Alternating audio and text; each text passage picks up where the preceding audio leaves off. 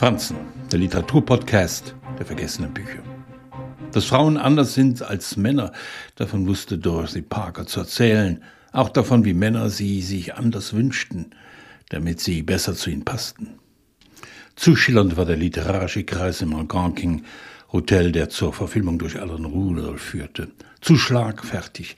Parkers Zunge, die sie 1920 ihren Job bei Vanity Fair kostete. Eine Frau, die nicht nur auf Augenhöhe bestand. Die Männer mussten sich oft genug auf die Zehenspitzen stellen.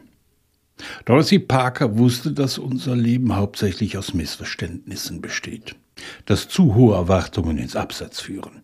Mit Selbsttäuschung und einer latenten Unzufriedenheit begegnen die Frauen in ihren Geschichten den Männern.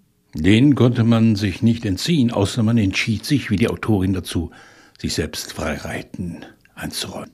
Diese Radikalität ist jedoch nicht jedem gegeben und fordert ihren Preis. Oftmals war es der Alkohol, der die Nerven beruhigte.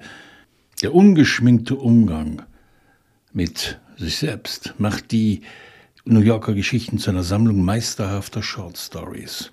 Zumal die Autorin vor dem Grotesken nicht zurückschreckt immer dann sarkastisch wird, wenn es in Beziehungen oder Ehen sich eher schal anfühlt. Doch nichts ist so verloren, dass man es nicht noch ein bisschen länger aushält. Mit all der Einsamkeit, voller Partys und Affären, in die sich trotz der Tristesse amüsante Momente erbringen lassen. Wenn Dorothy Parkers Figuren ins Strauchen geraten, dann nicht wegen der Männer, oft stellen sie sich selbst an Beinen.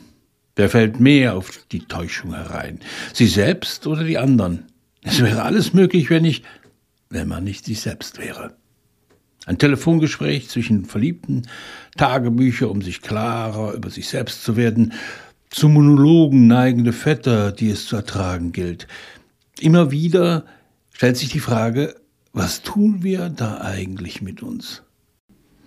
Ein Rätsel, das allzu leicht in Vergessenheit gerät. Deswegen sollten die New Yorker Geschichten niemals zu den vergessenen Büchern gehören.